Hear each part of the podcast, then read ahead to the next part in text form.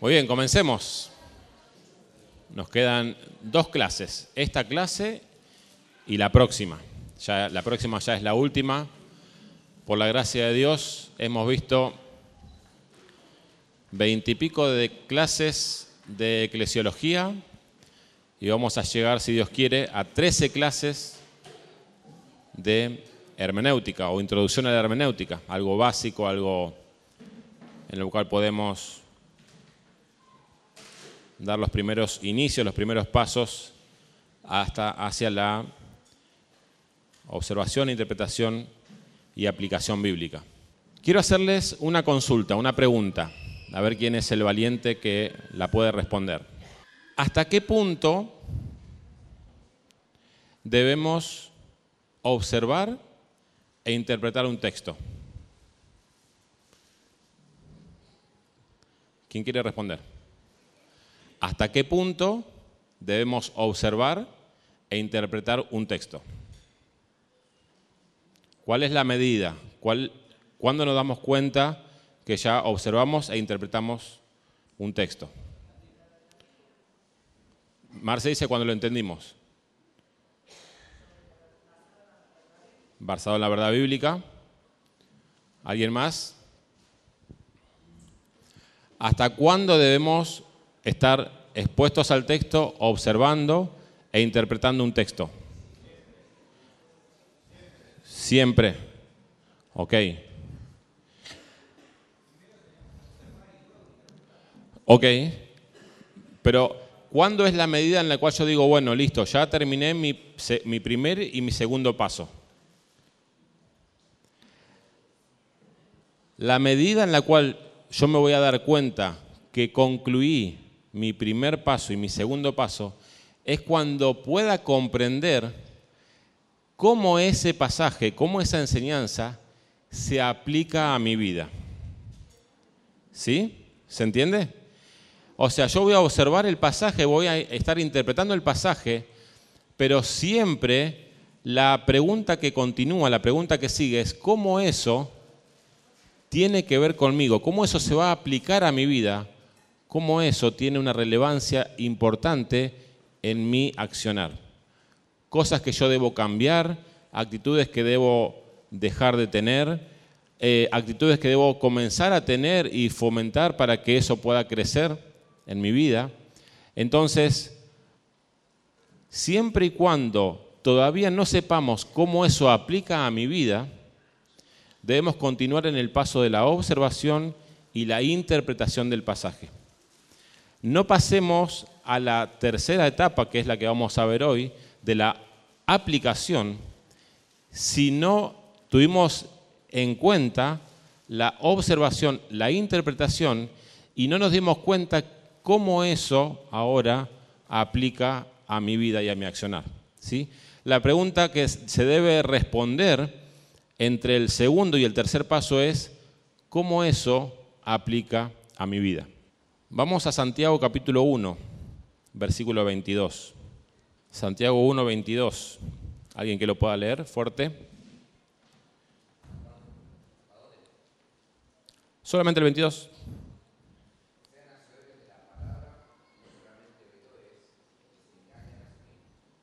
Ok.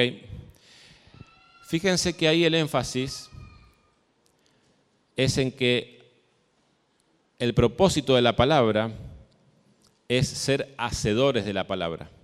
¿sí? Es una actitud activa hacia la palabra de Dios. Es poner por obras lo que yo estoy aprendiendo. Poner por obra los principios escriturales.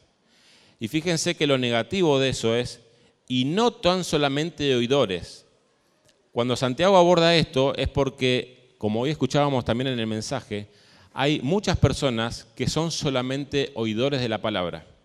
Y el hecho de observar e interpretar solamente implica ser oidores de la palabra.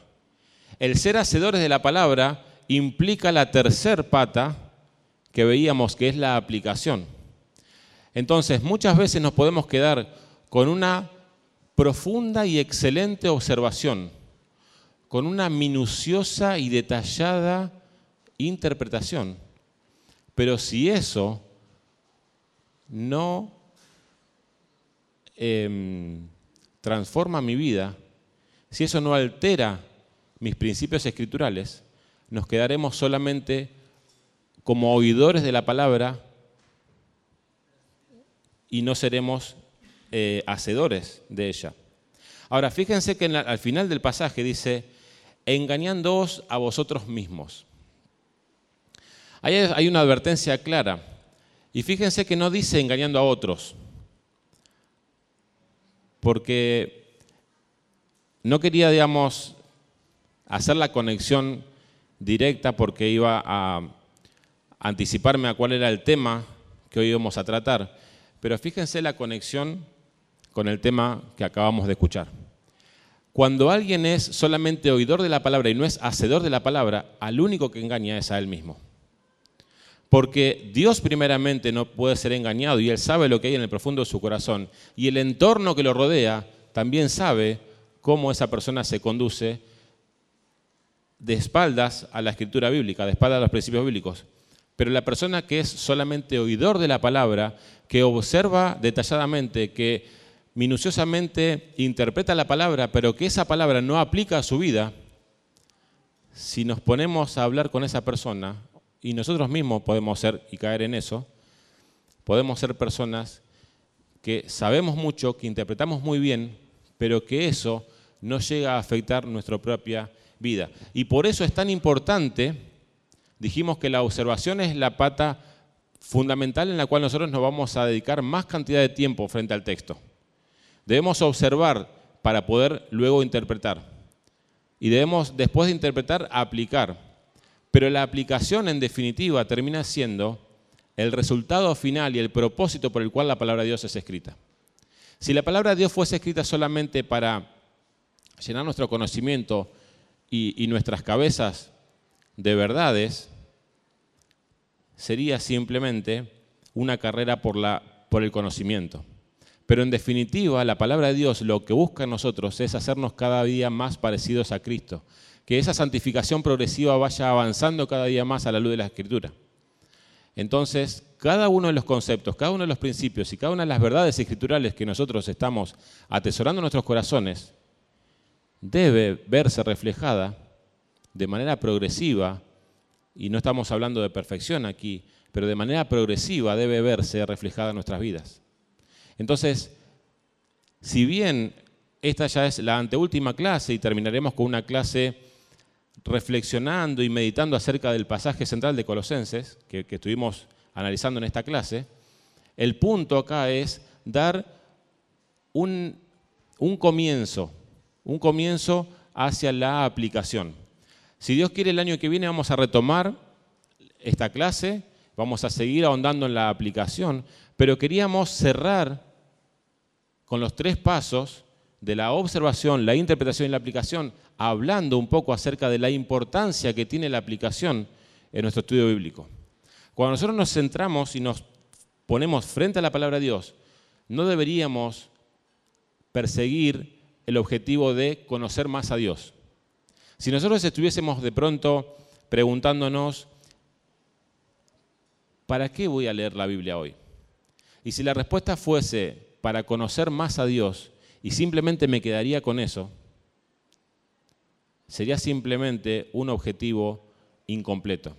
Porque sí es conocer a Dios, pero ese conocer a Dios debe impactar en mi vida, debe hacerme reaccionar acerca de una actitud que yo deba corregir, que deba hacer crecer o que deba muchas veces aferrarme a una promesa cierta de parte de Dios.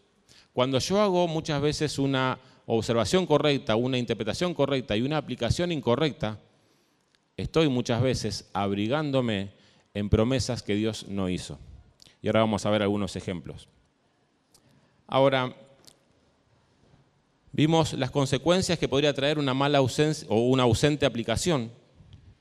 La observación trata de ver y tomar en cuenta los detalles de un pasaje de la escritura, la interpretación se ocupa de describir su significado y mientras que la aplicación tiene que ver con responder a lo que nos dice la Biblia. Ahí es, ya es nuestra acción, es nuestra acción de cómo nosotros debemos responder a esa verdad que fue proclamada. La aplicación, dice alguien, es la vía que nos conduce a una relación más profunda con Dios. Y fíjense, la aplicación nos impulsa a una de estas cuatro acciones. Alguien que busque Juan 3:16. La aplicación nos impulsa a una de estas cuatro acciones. Juan 3:16. ¿Quién lo quiere leer o decirlo de memoria? Fuerte. Ok. Bien. La actitud ahí o la acción a la que nos impulsa es a creer. Segunda Tesalonicenses 2, del 1 al 3. Alguien que mientras tanto vaya buscando Efesios capítulo 5.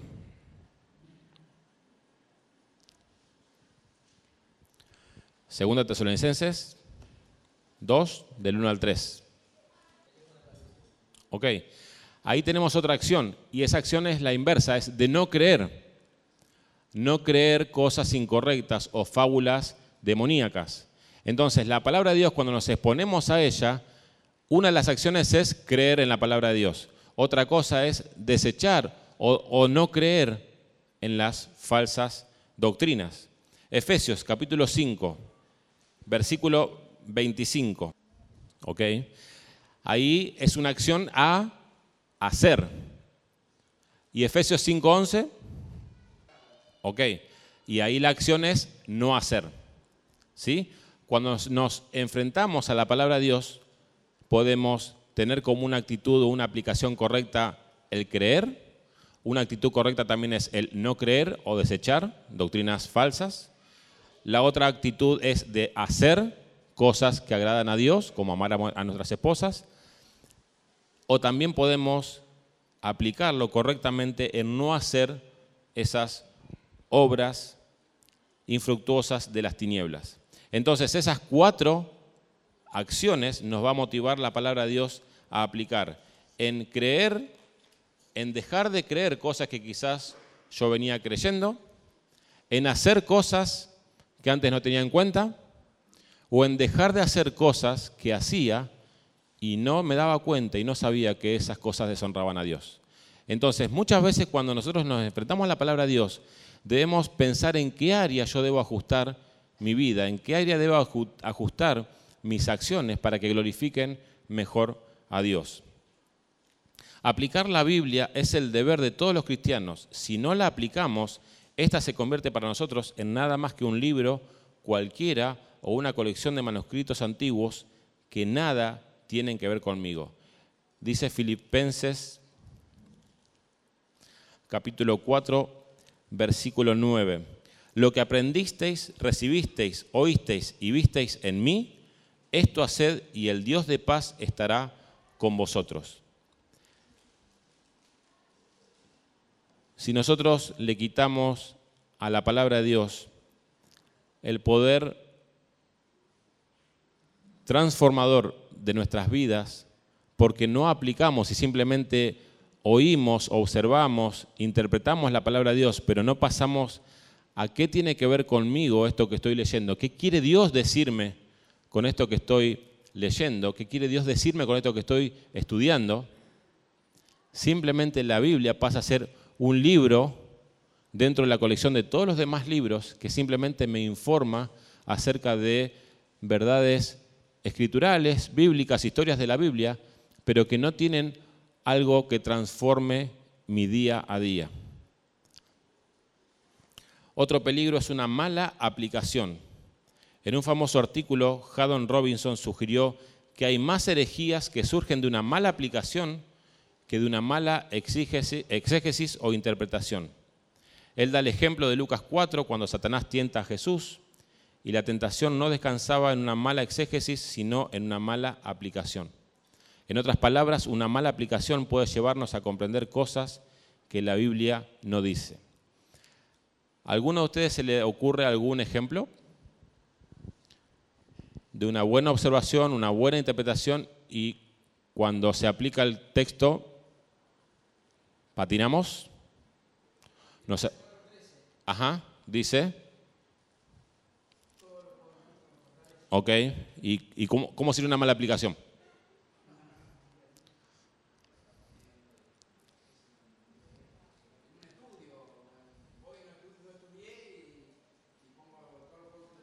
Vamos. Con todo. Excelente. Claro. Debería traer el frasco de la mermelada ese versículo, ¿no? Muy bien. Causa risa, pero hay otras verdades que mal interpretadas, perdón, mal aplicadas a nuestras vidas pueden hacer un daño tremendo. Este quizá, digamos, quedaría el frasco todavía cerrado, ¿no? Porque no nos va a fortalecer Dios para eso. Pero hay otras verdades y promesas de Dios que mal aplicadas pueden traer tristeza a nuestras vidas. Otro ejemplo. Ajá. Uh. Sí. Hechos, capítulo 16.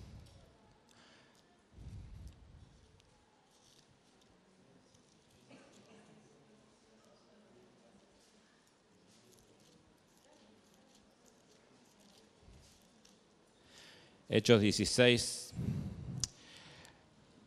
31. Ellos le dijeron, cree en el Señor Jesucristo y serás salvo tú y tu casa. ¿Y qué implicancia trae esto? ¿Qué peligro trae esto? No le predico a mis hijos, no le predico a mi esposa, no le predico a nadie. ¿Sí? Si creo yo, son todos salvos. Tremendo. Y eso ¿Cuál era, digamos, ahí, cuál es la, mala aplicación ahí? Hacerlo personal, porque esa era una promesa específica para esa persona. Ahora vamos a ver una diferencia entre algo normativo y algo descriptivo. Por ejemplo, Génesis capítulo 6, versículo 14, no lo busquen, Dios mandó a Noé que hiciera un arca. Eso es algo normativo? O sea, ¿todos deberíamos hacer un arca? ¿O es simplemente descriptivo? Está narrando, está contando algo que pasó, pero no es algo normativo, no es que algo que es una norma que ahora todos debemos hacer un arca. En Génesis 12.1, Dios le dijo a Abraham que saliera de su tierra, que es descriptivo o normativo. Descriptivo, no tenemos que salir todos de nuestras casas. Ahí está. Bueno, hay, otros más, hay, extranjeros, ¿no? Pero eh, esperemos que no haya sido por una mala interpretación que vinieron acá, ¿no? Génesis 19 dice que las hijas de Lot tuvieron relaciones sexuales con él. Obviamente es descriptivo. Éxodo 1, 19 dice que las parteras, este es interesante, Éxodo capítulo 1, versículo 19, dice que las parteras mintieron para salvar la vida de los varones recién nacidos. ¿Eso qué es descriptivo o normativo? Es descriptivo, dudaron algunos, ¿no? Es descriptivo, porque ahí tengo, el, tengo la chance para poder mentir. Es descriptivo, o sea, describe un hecho que, sucedió puntual y particular, pero de ninguna manera eso va a formar o va a ser una, una, una regla normativa para que yo me conduzca ahora de esa manera. Éxodo 20, capítulo 4, Dios prohíbe darle culto a los ídolos. ¿Qué es descriptivo o normativo? Eso claramente es normativo. No, eso era antes, eh, Dios este, prohibía antes que le den culto a los ídolos. Ahora yo puedo darle culto a los ídolos porque eso era en el tiempo de antes. Deuteronomio, matar a todos los habitantes de las ciudades que conquistaban para que no se mezclaran con ellos. Ojo, ojo, ojo, guarda, guarda con el racismo. No, es descriptivo, se lo digo yo, es descriptivo, no es normativo, para nada. Muy bien, y así podemos seguir un montón de ejemplos y claramente, pero ¿cómo nos damos cuenta cuando algo es normativo y cuando algo es descriptivo? Con la misma palabra de Dios, con la misma palabra de Dios. No podemos pensar de que las parteras mintieron para salvar la vida de los varones, que sea algo normativo, porque la palabra de Dios prohíbe la mentira, condena la mentira. Entonces, claramente ahí hay algo que era un hecho que narraron puntualmente, pero que no tenía el objetivo de trazar la manera en la cual nosotros nos debemos conducir. A veces los hechos de un personaje tienen el propósito de construir un modelo para todos los creyentes. A estos hechos los llamamos normativos porque son buenos ejemplos a imitar.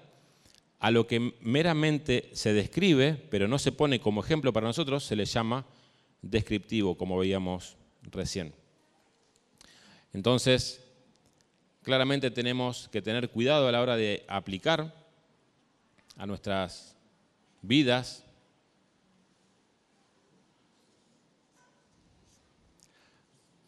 porque podemos caer en el hecho de hacerle decir a la Biblia lo que la Biblia no dice. Y es triste cuando nosotros nos aferramos a promesas. Vamos a suponer, por ejemplo, un caso triste de una familia en la cual parte uno de sus hijos y el padre de familia se aferra al pasaje que recién leíamos en Hechos. Tú y tu casa serán salvos. Y esa persona abriga en su corazón la esperanza de que ese niño que no había recibido a Cristo, que no, había, no se había arrepentido de sus pecados, está en el cielo por el solo hecho de que Dios le había prometido en la palabra de Dios que si él era salvo, toda su casa sería salva. Cuando esta persona se encuentra frente a la palabra de Dios y cuando esta persona se encuentra con esta realidad, se dará cuenta de que estuvo su mente, su corazón sostenida en una falsa esperanza. Por eso que tenemos que ser muy cuidadosos a la hora de aplicar a nosotros y a los demás la palabra de Dios, porque podemos con un buen corazón y con una buena intención hacer muy mal a las personas. ¿sí? Entonces, seamos cuidadosos en la observación, seamos cuidadosos en la interpretación y seamos cuidadosos también en la aplicación. ¿sí? Cualquiera de las tres requieren nuestro mayor esfuerzo, nuestro mayor corazón, nuestra mayor intención de glorificar a Dios con lo que nosotros estamos eh, estudiando.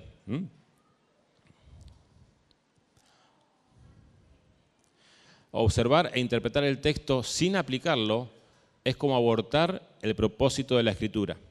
Vamos a 2 Tesalonicenses de perdón, 2 Timoteo 3:16. La mayoría de nosotros venimos de contextos de iglesias que no eran sanas en lo doctrinal y en esas iglesias se les hacía decir a la Biblia lo que la Biblia no decía. Y por la gracia del Señor nosotros pudimos comprender que quien manda es el texto, que nosotros simplemente debemos extraer lo que está en el texto y no hacerle decir al texto lo que nosotros queremos decir. Entonces, ahí es donde cambia nuestra comprensión bíblica. ¿no? Y cuando llegamos a la escritura, llegamos con la intención de que Dios nos hable. Y no de nosotros comprender, entender o buscar un respaldo de lo que nosotros queremos decir. Muchas veces quien quiere decir algo, quien quiere comunicar algo, quiere que suene bíblico, ¿no? Entonces dice, bueno, voy a hablar acerca del amor. Entonces vamos a la concordancia, buscamos todos los pasajes que dicen, hablan acerca del amor, y yo quiero decir esto, esto y esto acerca del amor. Entonces busco los pasajes que apoyen lo que yo quiero decir, entonces termino diciendo un mensaje mío respaldado con la escritura. Si yo fuese cuidadoso en la observación, en la interpretación y en la aplicación, muy probablemente ninguno de los pasajes que haya utilizado estarían hablando de lo que yo estoy diciendo y tengo que extraer del texto primero lo que Dios dice, ¿sí? lo que el autor quiso comunicar. Segundo, ¿qué tiene que ver eso conmigo en este día? Y luego, ¿cómo eso se aplica en mi día a día? ¿Cómo eso va a afectar lo que yo debo hacer o debo dejar de hacer? Vamos al texto de 2 de Timoteo. Dice, toda la escritura es inspirada por Dios y útil para enseñar, para redarguir, para corregir, para instruir en justicia, a fin de que el hombre de Dios sea perfecto, enteramente preparado para toda buena obra.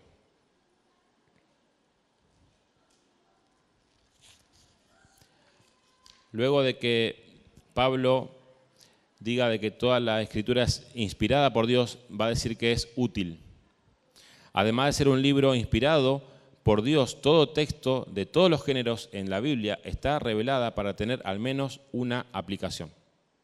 Nosotros podríamos ir a cualquier texto de la Biblia y haciendo una exégesis correcta, una observación correcta, una interpretación correcta, llegar a una aplicación correcta en cualquier pasaje de la Escritura, porque toda ella es útil. Primeramente para enseñar. Esto significa principios de sabiduría, normas divinas o verdades divinas. La enseñanza es lo que la palabra de Dios dice sobre determinado asunto. Esa enseñanza, sea cual sea el asunto, es siempre verdadera. Por lo tanto, todo lo que Dios dice en la Biblia sobre cualquier asunto es la verdad absoluta. El primer paso en la aplicación es descubrir lo que la palabra de Dios dice sobre determinado asunto mediante la observación precisa y la interpretación correcta del texto. Y una vez que entienda lo que enseña la palabra de Dios, estoy obligado delante de Dios a aceptar esa verdad y vivir de acuerdo a ella. Cuando agarres la pala teológica y cabes profundo observando el texto e interpretando el texto y saques esa verdad que Dios quiere decirte, estarás frente a una verdad que te va a condicionar a si la aplicás a tu vida o la volvés a guardar y la tapas nuevamente con tierra. Si agarrás esa pala teológica y la sacás a la luz, estás expuesto y comprometido delante de Dios a aplicarla a tu vida y no ser un solamente un seguidor de la palabra, sino un hacedor. El segundo propósito que tiene es para redarguir. Esto significa que uno con la autoridad de las escrituras puede ir a alguien y decirle, estás equivocado, no te puedes comportar así. Si sos un verdadero creyente hay una norma y no la estás cumpliendo. Saca a relucir las esferas de tu pensamiento y conducta que no están de acuerdo con la palabra de Dios. Mediante la reprensión usted descubre que los aspectos en que ha pensado erróneamente o no ha estado haciéndolo, haciendo lo que Dios dice, es incorrecto. Aplicar la reprensión es aceptarla y ponerse de acuerdo con Dios, reconociendo los aspectos de su pensamiento y de su conducta en que usted ha estado equivocado. Así se librará de la incredulidad y del pecado. El hecho de redarguir es ir con la palabra de Dios e invitar a un hermano a que pueda ver, pueda verse en la escritura y ver su pecado, ver su error. Poder ser un espejo para uno, primeramente, para que la palabra de Dios me redarguya a mí de mi pecado, pero también poder redarguir a otros de su pecado conforme a la escritura. Ya no es mi pensamiento, ya no es lo que yo pienso, no es que a mí me parece que lo que vos estás haciendo está mal, sino que a través de la escritura yo puedo exponer que lo que vos estás haciendo está mal, o lo que yo estoy haciendo está mal. Ya no es lo que me dicen que debo hacer o debo dejar de hacer, sino que Dios a través de su palabra me está diciendo cómo yo debo transformar mi vida, cómo yo debo ir cambiando esas actitudes, como hoy escuchábamos en el mensaje. Para corregir, eso significa decirle a la persona que has sido redarguida, no hagas esto, sino haz esto otro. Este es el camino correcto. Muchas veces la corrección se logra con solo confesar y abandonar el error. En otras ocasiones, Dios nos muestra pasos bien definidos que debemos dar. Cuando usted aplique la corrección a sus acciones y actitudes, Dios obrará en usted para llevar a cabo su buena voluntad y la obediencia le producirá alegría. No es simplemente mostrar el error, cerramos la Biblia y me voy a mi casa. Listo. Ya redarguí a mi, a mi hermano de pecado, y estoy contento y gozoso porque le mostré lo que estaba haciendo mal. No, también es corregir. Y corregir es mostrarle cuál es el camino que debe andar. Estás andando por este camino, estás haciendo esto de esta manera, pero a la luz de la palabra de Dios, el camino correcto debe ser este. Y en último paso, instruir en justicia. Esto significa alguien que se pone al lado de esta persona y le enseña cómo debe andar. Aunque la palabra de Dios es útil para reprensión, corrección, también es un manual para la vida. Cuando le dedicamos tiempo al estudio de su palabra, Dios nos capacita para la vida, dándonos enseñanzas, mandatos, promesas, exhortaciones, advertencias y ejemplos tomados de la vida de personas de personajes bíblicos por medio de los cuales vemos el trato de Dios con el ser humano. Cuando agarramos la palabra de Dios y queremos ser de bendición a los hermanos, no basta solamente con mostrar el error y decirle, este es el camino correcto, y vuelvo a mi casa y esperando que ese hermano camine. Muchas veces es ponerme al lado del hermano y modelar ese andar cristiano de manera práctica, que él vea ese ejemplo en nuestras vidas. Y por eso es que la palabra de Dios es útil para eso, porque vemos personas no perfectas que han caído en pecado, pero cuando fueron confrontadas con su pecado, actuaron de manera correcta, se arrepintieron de sus pecados, clamaron a Dios por perdón y comenzaron a andar de manera correcta. Y eso nos modela a nosotros cuál es nuestro andar. Nuestro andar es un andar continuo de pecado, confesión, arrepentimiento, vuelta a levantarse y nuevamente a caminar. Siempre buscando esa, santificación progresiva. Pero si nuestro objetivo es no pecar más, es un objetivo piadoso, pero es, es una utopía. Es una, una utopía. Es una cosa que es inalcanzable de poder lograr. Intentamos y nos esforzamos para no pecar, pero cuando caemos en pecado y cuando una persona se acerca a nosotros y nos confronta con ese pecado, debemos acudir al trono de la gracia en arrepentimiento y fe para que Dios nos limpie de ese pecado, nos levante nuevamente y nos haga volver a seguir caminando. Entonces, Muchas veces nosotros debemos ponernos al lado de la persona y poder modelar cuál es nuestra vida. Como decía Dardo en la examinación que hacían los, los puritanos, debemos dejar que nuestras vidas sean transparentes, que personas puedan acercarse a nosotros, puedan pasar tiempo con nosotros, puedan ir a nuestra casa, vernos enojotas, decimos, vemos, vernos de entre casa, y ahí verán realmente cómo nosotros nos, conducimos. Ahí verán muchas veces nuestro orden de prioridades. Muchas veces verán cuáles son nuestras actitudes y muchas veces verán nuestros puntos ciegos. El problema a veces del punto ciego es qué hacemos con ese punto ciego. Si yo agarro un punto ciego de un hermano y lo utilizo para destruirlo, sé que es una muerte segura. Porque ese hermano no va a ver el tiro de ese lado, porque es un punto ciego. Es un agujero en la armadura que tiene el hermano. Y si yo apunto ahí, el, tiro entra. El punto del amor cristiano, del amor entre unos a otros, es qué hacemos con ese punto ciego. ¿Qué hacemos con ese agujero en la armadura? Si ese agujero en la armadura nosotros lo cubrimos y lo tapamos en amor y le decimos al hermano, mirá, quizás no estás dándote cuenta de esto, y quizás sea tu punto ciego, pero fíjate esto, detenete en esto, fíjate esto. Quizás seremos una herramienta para ayudar al hermano a crecer, a darse cuenta de cosas que antes no se daba cuenta. Pero si nosotros maliciosamente vamos y apuntamos directamente a ese punto débil del hermano, claramente lo destruiremos. Claramente sacaremos ventaja. Porque es el punto ciego. El hecho es que nosotros, a la luz de la escritura, debemos ayudarnos a crecer en nuestra vida espiritual. Ahora, el propósito de todo esto se encuentra en el versículo 17. A fin de que el hombre de Dios sea perfecto, enteramente preparado para toda buena obra. Todas esas cosas son herramientas, son como em, herramientas y equipamientos para que el hombre de Dios sea preparado para toda buena obra, para toda buena obra.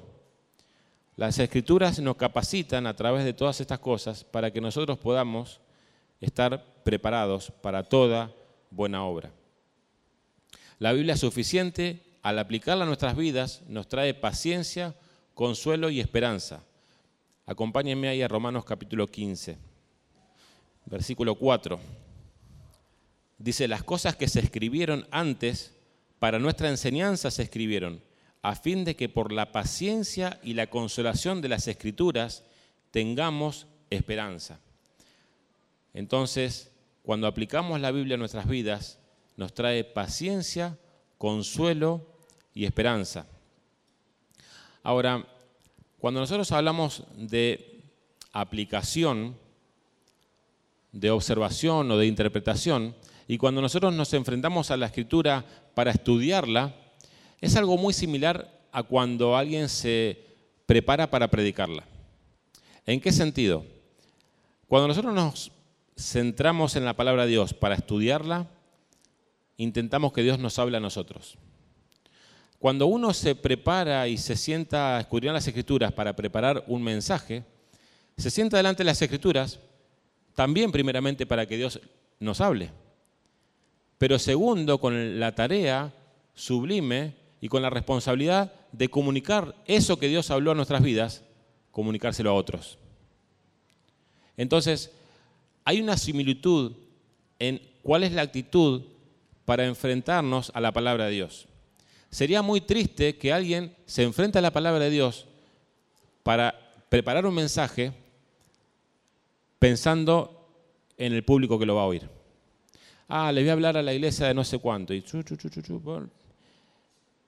y Dios no me habló a mí. Y yo estoy como ajeno, soy simplemente, digamos, la voz audible de un mensaje que no llegó a mi corazón.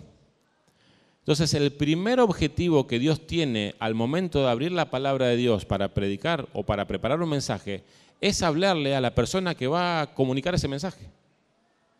Si la palabra de Dios no pasó por tu corazón, es imposible que vos lo comuniques con un sentido profundo de lo que Dios ha hecho en tu vida y en tu corazón. Entonces es muy similar la actitud que tenemos, que deberíamos tener cuando nosotros nos exponemos a la palabra de Dios. Ahora, fíjense lo que dice Spurgeon frente a la predicación. Él dice que cuando empieza la aplicación, es allí donde empieza la predicación. Hay toda una narrativa, todo un despliegue de conocimiento de que esto, de que el otro, de que aquello. Cuando empezamos a decirle a la persona cómo eso tiene que afectar tu vida, ahí es donde empieza la, la predicación, dice Spurgeon. Todo lo demás fue un cúmulo de información. Todo lo demás fue el sostén que va a hacer que vos expongas el punto que vos querés tocar. Él dice eso dando a entender que una predicación sin aplicación es un mero despliegue de información que alimenta al cerebro, pero que deja inerte al corazón. Una buena predicación dejará la mente tranquila, pero clavará aguijones en el corazón. A veces pensamos que una predicación sofisticada es la que uh, fue y trastornó las mentes de la persona.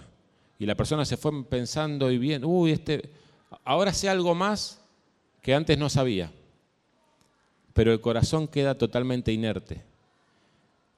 Él dice que la buena predicación dejará la mente tranquila, pero clavará aguijones en el corazón.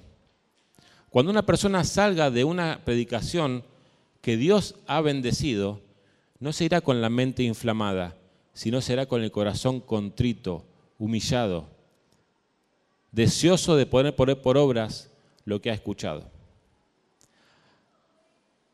Packer dijo que la predicación expositiva consiste en la explicación y aplicación de un pasaje de las Escrituras. Y escuchen esto, si no tiene explicación, no es expositiva.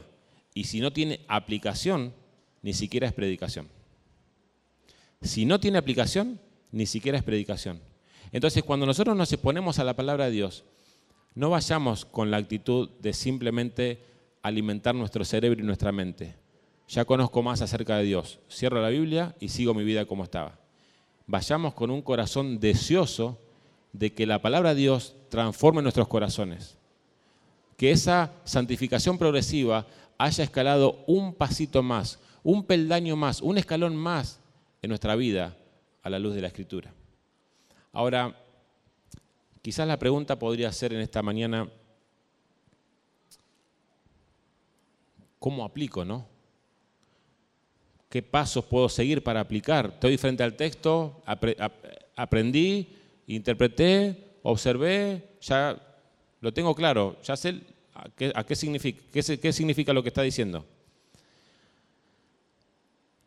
Para poder aplicar correctamente, yo les voy a dar después, porque todo este material, pido disculpas porque no está proyectado, tuvimos un problema técnico, pero todo esto lo vamos a volcar en ese archivo que está circulando con toda la información, esto va a estar allí. Pero lo que vamos a hacernos a la hora de aplicar van a ser preguntas. ¿sí? Y hacíamos preguntas en la observación, hacemos preguntas en la interpretación y seguimos haciendo preguntas en la aplicación. Así que nos van a conocer como las personas de las preguntas. La primera pregunta, ¿qué me enseña este pasaje acerca de Dios? ¿Qué me enseña este pasaje acerca de Dios? Muchas veces la palabra de Dios nos revela un aspecto de Dios que no conocíamos, un aspecto de Dios que no habíamos olvidado, un aspecto de Dios que sostiene nuestra esperanza, un aspecto de Dios que teníamos muchas veces olvidado. Segunda pregunta, ¿qué me enseña este pasaje acerca de la iglesia?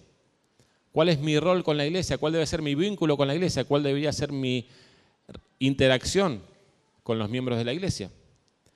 ¿Qué me enseña este pasaje acerca del mundo? ¿Cómo está el mundo? ¿Cuál es el resultado de andar en el mundo? ¿Cuál es la consecuencia del pecado? ¿Cuál, cuál es la consecuencia que el pecado trajo a este mundo? ¿Cómo debería ser mi, mi relación de ahora en adelante, que soy creyente, con el mundo? Cuarto, ¿qué me enseña este pasaje acerca de mí, de mis propios deseos y mis motivaciones? Hoy escuchábamos acerca de nuestras motivaciones, tener cuidado con qué motivaciones hacemos lo que hacemos. Y muchas veces evaluamos nuestras acciones, pero no nuestras motivaciones. Entonces decimos, hice esto, hice aquello, hice aquello, pero cuando estamos solos, en el silencio de nuestro corazón debemos evaluar por qué estamos haciendo lo que estamos haciendo. Entonces, ¿qué me enseña este pasaje acerca de mí, de mis propios deseos y mis motivaciones? ¿Este pasaje me exige que tome alguna medida? ¿Cuál? ¿Qué debo hacer? ¿Qué debo dejar de hacer? ¿Qué debo creer? ¿Qué debo dejar de creer? Como los cuatro puntos que hoy veíamos, ¿no? ¿Qué necesito confesar o de qué, o qué debo arrepentirme? ¿De qué debo arrepentirme? ¿Debo confesar algo? ¿Hay algún pecado que yo estaba cometiendo sin saberlo y la palabra de Dios trajo luz a mi vida? ¿Debo arrepentirme de mis pecados? ¿Debo confesar mis pecados a Dios? Y última pregunta, ¿qué he aprendido de este pasaje que me ayude a enfocarme en Dios y en buscar glorificarle? Como estamos estudiando en Efesios. Nunca vamos a ser, nunca nos vamos a sentir más plenos, más satisfechos que cuando un cristiano busque con su propia vida glorificar a Dios. Dios el Padre, Dios el Hijo y Dios el Espíritu Santo trabajan intratrinitariamente para la gloria de Dios, para su gloria.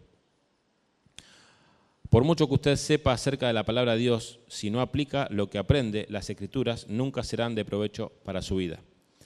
Ser oidor de la palabra y no hacedor de ella es engañarse a sí mismo. Por eso es fundamental la correcta aplicación. La observación y la interpretación son el oír la palabra de Dios. Mediante la aplicación usted será transformado a la imagen de Cristo.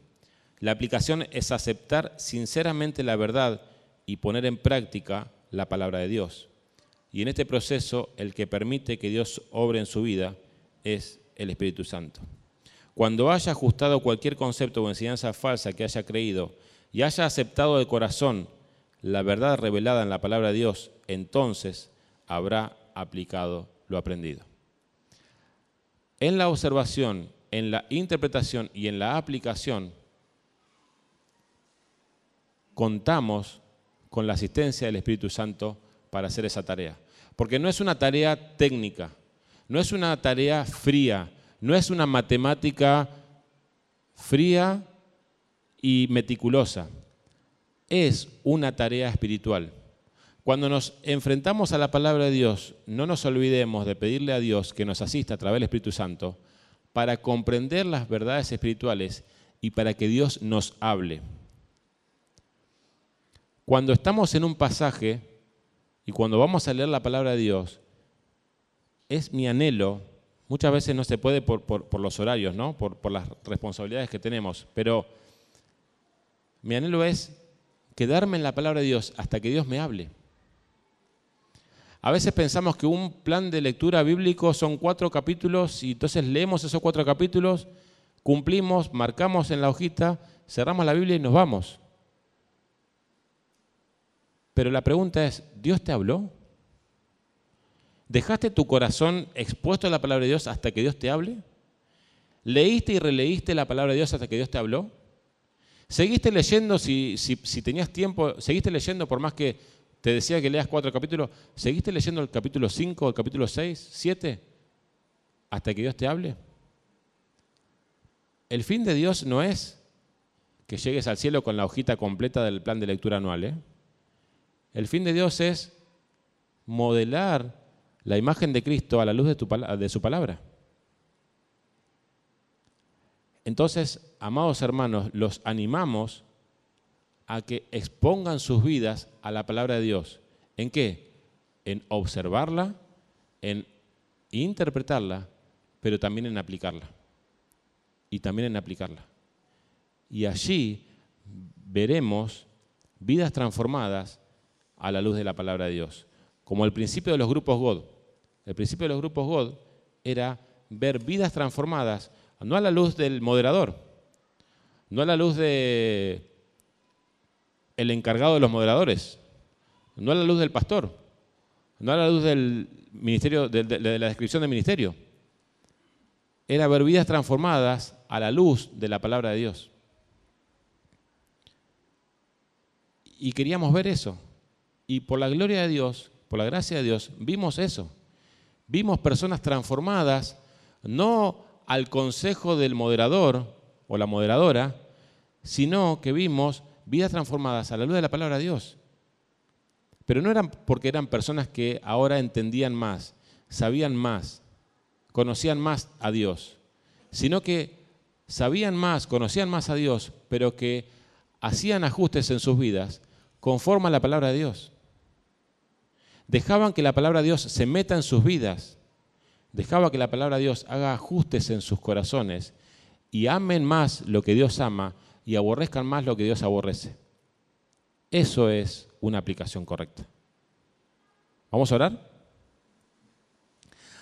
Amado Dios, queremos agradecerte tanto por todo este tiempo, Señor, en el cual tú nos has expuesto a tu palabra, Señor.